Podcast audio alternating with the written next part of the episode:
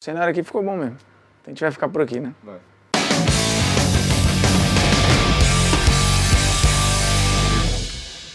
Fala moçada, beleza? Polêmicas vazias na área, convidando você a se inscrever neste canal, tocar na notificação para sempre ser lembrado de conteúdos e aí ver o vídeo até o final. Quando terminar, aí você dá o like, dá o dislike, comenta nosso conteúdo, no meio do caminho compartilha no seu grupo de WhatsApp, fala o que você quiser. Lembrando que estamos no Spotify. E aí você faz o que também, se você estiver no Spotify? Se inscreve na nossa playlist do Esporte Interativo barra Polêmicas Vazias. E o link para o Spotify está lá na descrição deste vídeo. E você que está ouvindo no Spotify não tem descrição nenhuma, né? Você já está onde deveria estar. E a pergunta de hoje é é: Daniel Alves no São Paulo é melhor pro Daniel Alves ou é melhor pro São Paulo? Lembrando que não vale aquela velha resposta de ah, é bom pros dois. Tem que ser melhor para alguém. Até porque se não fosse assim, não tinha programa, né? Rapaz, esse microfone tá enfiado na minha goela aqui.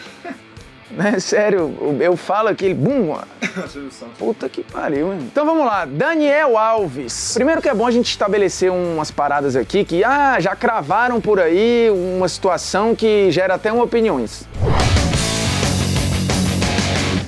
Enfim, já tem gente aí tendo a certeza que ah, o Daniel Alves é a maior contratação na história de São Paulo. Ou o cara conhece pouco da história de São Paulo está empolgado, que é uma das maiores, não se tem nenhuma dúvida. Porém, a gente precisa lembrar de um São Paulo que já fez contratações lá atrás extremamente impactantes. Por exemplo, no final dos anos 60, comecinho dos anos 70, o São Paulo contratou um já consagrado Gerson, que inclusive no São Paulo foi campeão do mundo. Ah, mas é o Gerson, era uma outra época. Eu, que combato os saudosistas, sempre defendo que você tem que entender o passado com os olhos do passado. Transações naquela época era um negócio muito mais difícil do que é hoje, porque os clubes, eles eram eram donos do jogador e o jogador era quase escravo do clube. Então sair era difícil, não era fácil. Além de um outro momento do jogo, além do mercado europeu não ser tão avassalador em cima do mercado brasileiro, você também tinha uma legislação que dificultava as transferências. Outra contratação absurda que eu diria que é a maior da história do São Paulo foi o Pedro Rocha. Nessa era Gerson, um pouco depois chega o Pedro Rocha. Aí você fala, ih, mas Pedro Rocha, quem é Pedro Rocha? Primeiro que é um dos maiores jogadores da história do Uruguai. À época, ele era considerado um dos melhores jogadores do mundo. Ah, ele estava entre os três, entre os quatro. Não, ele estava ali passeando entre os 10, 12 melhores jogadores do mundo. A gente tá falando de um cara que desembarcou no São Paulo, tricampeão da Libertadores, bicampeão mundial e oito vezes campeão uruguaio. À época, o Uruguai era uma escola que ainda tinha uma grife absurda. Então, o Pedro Rocha chegou como o grande nome de uma escola altamente competitiva e tradicional, o cara importantíssimo na competição continental, que era e ainda é a mais importante da América do Sul, e um cara que dominava o futebol uruguaio com oito títulos uruguaios Outra contratação muito impactante da história de São Paulo foi a volta do Raí em 98. O Raí chegou gigantão no Brasil e era já um ídolo do São Paulo. É claro que aí, na comparação com esses caras que não tinham identidade nenhuma com o São Paulo, é diferente, porque assim, o esforço para trazer um Raí, muitas vezes ele é menor, porque assim, o cara já teve identidade, ele já teve uma história, então ele sabe que ali ele vai ter um ambiente legal. Então, trazer o Raí talvez fosse mais fácil. Mas o fato é que não dá para cravar que o Daniel Alves é a maior contratação da história do São Paulo. Desculpa, assim, é de uma pressa gigantesca. Mas vamos à situação situação. O Daniel Alves chega no Brasil para ganhar mais ou menos um milhão e meio por mês. É um belo salário, né? Diga-se passagem. Um milhão e meio por mês eu trabalhava dois meses e me aposentava. Cara, é bizarro. Três milhões de reais, uma aplicaçãozinha aqui, eu tacolar. Prefere não ganhar? Isso é idiota. Prefiro não ganhar. Prefere não ganhar um milhão e meio? Prefiro. Então, beleza. Então fica aí com o seu salário. Com seu salário você faz o quê? Pô, muita coisa. Você é feliz então já? Muito feliz. Eu também sou muito feliz, mas eu tô com o nosso homem largo. Essa história de o mundo dinheiro também traz muito problema, né? Grandes poderes trazem grandes responsabilidades. Então assim, tem gente que não tá preparado para ganhar muito. Esse rapaz aqui, se ganha muito, morre um mês depois. É fato isso aí. Aí quem administrar a herança? Ninguém, né? Ninguém. Ou então os filhos que você vai deixar nesse período que vão nascer nove meses depois. O fato é, o Daniel Alves vai ganhar, somando o salário e luvas diluídas, ele vai bater ali 19 milhões por ano, por temporada. E aí a pergunta, é melhor pro São Paulo? É melhor pro Daniel Alves? É melhor para quem essa contratação? A gente tá falando de um clube que precisa retomar sua autoestima, que precisa voltar a faturar com o marketing e com a parte comercial, que hoje é um déficit que o São Paulo tem. O São Paulo não é um clube que tá dando prejuízo. O São Paulo não é um clube em crise financeira, como muita gente gosta de apontar. O São Paulo Paulo é um clube saudável financeiramente. Ele poderia ser melhor administrado? Poderia. Mas ele não é um clube que fica no vermelho, ele não é um clube que gasta mais do que arrecada. Ele é um clube que talvez precise equilibrar os seus gastos. E, obviamente, esse equilíbrio vem do departamento de futebol, que fez algumas ações ousadas, digamos assim, como vender vários garotos e contratar muitos veteranos. Alguns desses veteranos não deram retorno. Por exemplo, o Diego Souza, retorno esportivo, que eu falo, né? E por aí vai. Nenê, talvez se esperasse mais dele. Então, assim, o clube abriu mão de jogos jovens, faturou muito com isso, é verdade. O São Paulo é o clube que mais vende, que mais fatura no Brasil com venda de jogador. Aí você vai falar, ah, mas e o Flamengo, que de 2015 para cá é o que mais fatura? De 2015 para cá. Mas historicamente é o São Paulo. Então, para ficar claro, a gente tá falando de um time que sabe vender. Mas já vendeu porque usou e vendeu. Já vendeu porque era uma aposta, mas não confiava muito e mandou. E hoje tem vendido porque precisa. E às vezes vende antes de usar o cara, como aconteceu com o David Neres. Antes dele explodir no clube, ele estava desenhando doidinho para entrar no time titular. No ano seguinte, quando o Rogério assumiu, vende o David Neres. E aconteceu isso com outros jogadores. Então o São Paulo hoje, ele vende jogador por uma necessidade. E investe o dinheiro muitas vezes em caras caros. Aconteceu com o Lucas Prato, como eu já falei com o Diego Souza. Muitos não deram retorno, porque quando você contrata um veterano e o Daniel Alves está nessa casa, você não vai ter retorno financeiro com o cara a não ser por um milagre, né? Daniel Alves, vamos supor, ele entra aqui, joga um absurdo, o São Paulo ano que vem é campeão da Libertadores, né? Aí vem um maluco qualquer, um sheik ou um chinês ou um clube europeu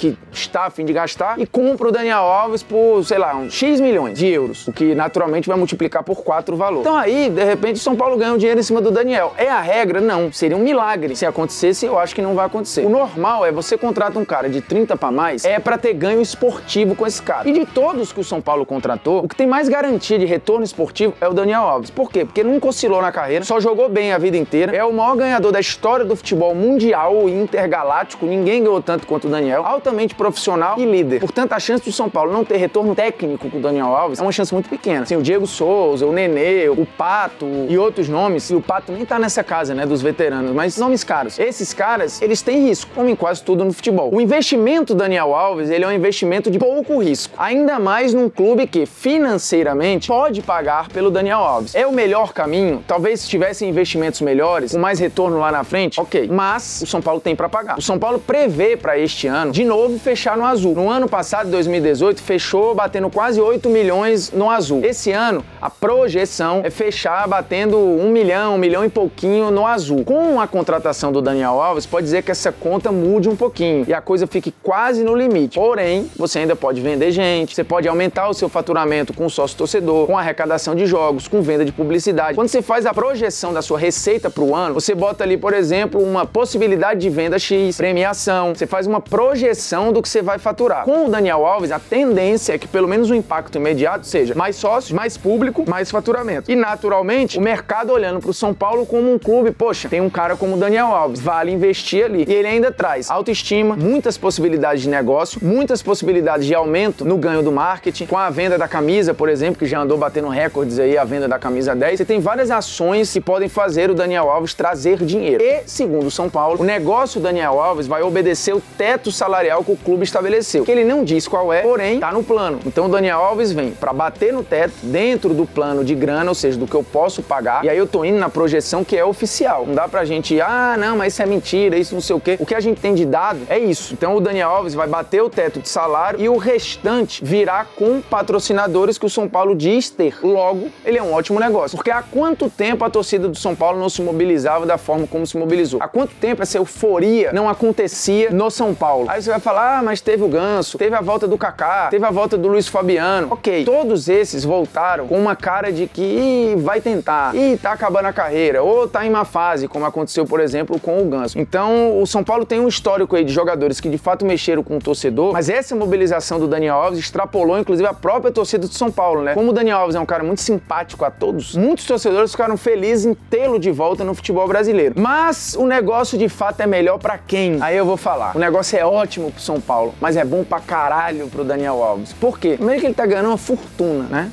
Ah, mas ele já ganhava isso na Europa. Já ganhava isso na Europa. Mas ele vem para um desafio que ele nunca teve na carreira. Ih, mas ele já jogou no futebol brasileiro em outro momento. Não como o Daniel Alves. O cara jogou tudo nas ligas europeias. O cara o Campeonato Nacional, Liga dos Campeões, Mundial Interclubes. O que, que ele tem para provar no futebol europeu? Ele só teria a perder. Ah, vamos agora. Qual projeto queria o Daniel Alves? Um projeto City, por exemplo, uma pressão danada em cima do City para ganhar Champions. Não ganhar Champions não vale. PSG foi lá a pressão que teve e ele mesmo falou, não tem mentalidade vencedora ou não tem aquilo aquilo que é sangue no olho como eu queria. Ele disse, inclusive, sobre a Juventus, que ele achou que a Juventus não tinha a mesma mentalidade de outros lugares por onde ele passou. Então o Daniel recebeu sondagens de outros clubes europeus. Porém, nenhum clube encheu o olho do Daniel, primeiro porque talvez não fosse um desafio tão novo assim. Segundo que ele queria um contrato longo para ter mais segurança. Os clubes europeus queriam dar, até onde se sabe, uma temporada só pro Daniel Alves e ir renovando. O Daniel queria segurança. O São Paulo deu essa segurança. O contrato do Daniel vai até 2022. Isso para qualquer profissional, para qualquer gente que tem família que vai para onde você vai, isso dá uma segurança absurda, porque você planeja a sua vida e isso é difícil às vezes no futebol de fazer e você consegue trazer esposa, filha, matricula na escola. Pro Daniel tem o, o agravante positivo dele estar perto da família. Ah, mas os caras são na Bahia. E mais não importa, ele está no país dele. Então ele volta para um novo desafio que ele nunca teve, vai ganhar uma fortuna do lado de casa e do lado da família, com o contrato longo como ele queria e mais, jogando no clube que ele torcia e que ele dizia ser um dos sonhos da carreira. Daniel falou que tinha dois sonhos. Um era jogar no Barcelona, o outro era jogar no São Paulo. Um sonho ele realizou, agora estava realizando o outro, sendo muito, mas muito, muito bem remunerado. Tendo um enorme carinho do torcedor e vindo jogar numa liga que tecnicamente, individualmente falando, ele está abaixo do que ele estava acostumado. Então assim, o Daniel Alves tem uma enorme possibilidade de deitar no futebol brasileiro, fazendo o seu papel, cumprindo a sua função e de colocar no currículo títulos que ele não tem e aumentar ainda mais o seu gigantismo na história do futebol. Porque assim, o São Paulo já tem basicamente todos os títulos, à exceção da Copa do Brasil. Então assim, ganhar um a mais ou um a menos é óbvio que vai ser ótimo para a história do São Paulo, mas ele já tem quase tudo. O Daniel Alves tem 40 títulos, mas tem alguns que ele não tem e que para ele, jogando no São Paulo, seria ainda mais histórico. Se ele ganha um brasileiro no São Paulo, brasileiro ele não tem. Se ele ganha uma Copa do Brasil, que é um título que nem o São Paulo nem ele tem. Libertadores o Daniel Alves não tem. Já imaginou se ele ganha uma pelo São Paulo? Então o negócio para o Daniel Alves tem muito mais possibilidades e é muito melhor, porque ele chega aqui ficando mais perto da seleção, mais perto do Tite e mais perto do objetivo que ele tem, que é estar o tempo inteiro mostrando para a mídia brasileira e para o técnico da seleção de que está em condições de ir para a Copa de 2022. Então o negócio para o Daniel Alves é espetacular. Pô. E por falar em espetacular, tá aqui nossa dica cultural. Williams. Que documentário absurdo. É a história do Frank Williams, que foi tentou ser piloto e depois virou o fundador, presidente, CEO, a porra toda da equipe Williams, que foi várias vezes campeão do mundo, inclusive com o Nelson Piquet, foi campeão do mundo com o Nigel Mansell, enfim. É uma equipe histórica da Fórmula 1, comandada por um cara que tem uma história de vida altamente dramática e que é muito bem contada nesse documentário que tá lá na Netflix, mas a produção é da BBC, né? Tem ele como protagonista, obviamente, mas fala muito da mulher do Frank Williams, que sofreu a vida inteira, assim. Primeiro com o jeito do Frank, que era. Falei Frank como se ele fosse um grande amigo, né? Assim, o parça Frank. E ela sofreu muito com ele, uma personalidade que era muito difícil, um cara muito frio, muito focado no trabalho, e ele mesmo falava, né? A família vem em segundo plano. O primeiro plano era a Fórmula 1. E um cara que ficou tetraplégico. E que isso fez com que ela mudasse totalmente a relação dela, enquanto esposa, com a vida. Porque ela passou a ter que cuidar do Frank Williams e tal. E ele mesmo assim continuou trabalhando. Então ela escreveu um livro sem ele saber. Esse livro foi publicado e o livro ele nunca leu. E aí a filha do Frank Williams hoje é a chefe da Williams. E ela também é uma figura muito importante no documentário. Assim, são imagens absurdas, são falas que são fantásticas. Tem momento que é muito marcante no documentário, que é a filha lembrando quando o Senna morreu. O Senna morreu num carro do Frank Williams. E ele, Frank Williams, já tinha perdido o melhor amigo lá atrás, também pilotando um carro Williams. Então você imagina pra esse cara, né? Ele perdeu um dos melhores amigos e depois perdeu um dos maiores pilotos da história da Fórmula 1. E aí ele tava no velório em São Paulo. E ele quis chorar. E a mulher dele, que ainda estava viva, falou: Você não tem o direito de chorar, porque essa perda não é sua. Você perdeu um piloto, um funcionário. Essas pessoas aqui perderam um parente. Foda, né? É doido. Exato. Oh, tá maluco. No instante ele se aquietou. E o polêmica aleatória, hein? Eu não lembro onde é que eu peguei essa dica, cara. Eu peço mil desculpas à pessoa. Eu não lembro se foi alguém que me interpelou esses dias em Fortaleza, que eu fui fazer um belo evento lá com o Denilson Show no Shopping Rio Michael. Eu nunca fui tão abraçado na vida, nunca bati tanta foto. Me senti muito querido. Aí quando eu vi, eram todos meus familiares. Tava lá tio, primo. Não, tinha uma galera que foi pelo evento. E aí eu não lembro se foi alguém nesse evento que falou, se eu recebi isso no direct do Instagram. Mas a dúvida é: uma namorada que seja fanática pelo rival, ou seja, você é Flamengo e a tua namorada é Vasco. Ou então tu é Palmeiras, a namorada é Corinthians, você entendeu, né? Ou você ter uma namorada que odeia futebol. Olha, eu nunca passei pela experiência de ter uma namorada fanática por um rival. Até porque eu, as minhas namoradas e a minha esposa nunca foram fanáticas por futebol. Na verdade, elas nunca foram fanáticas porra nenhuma. Que não seja eu, né?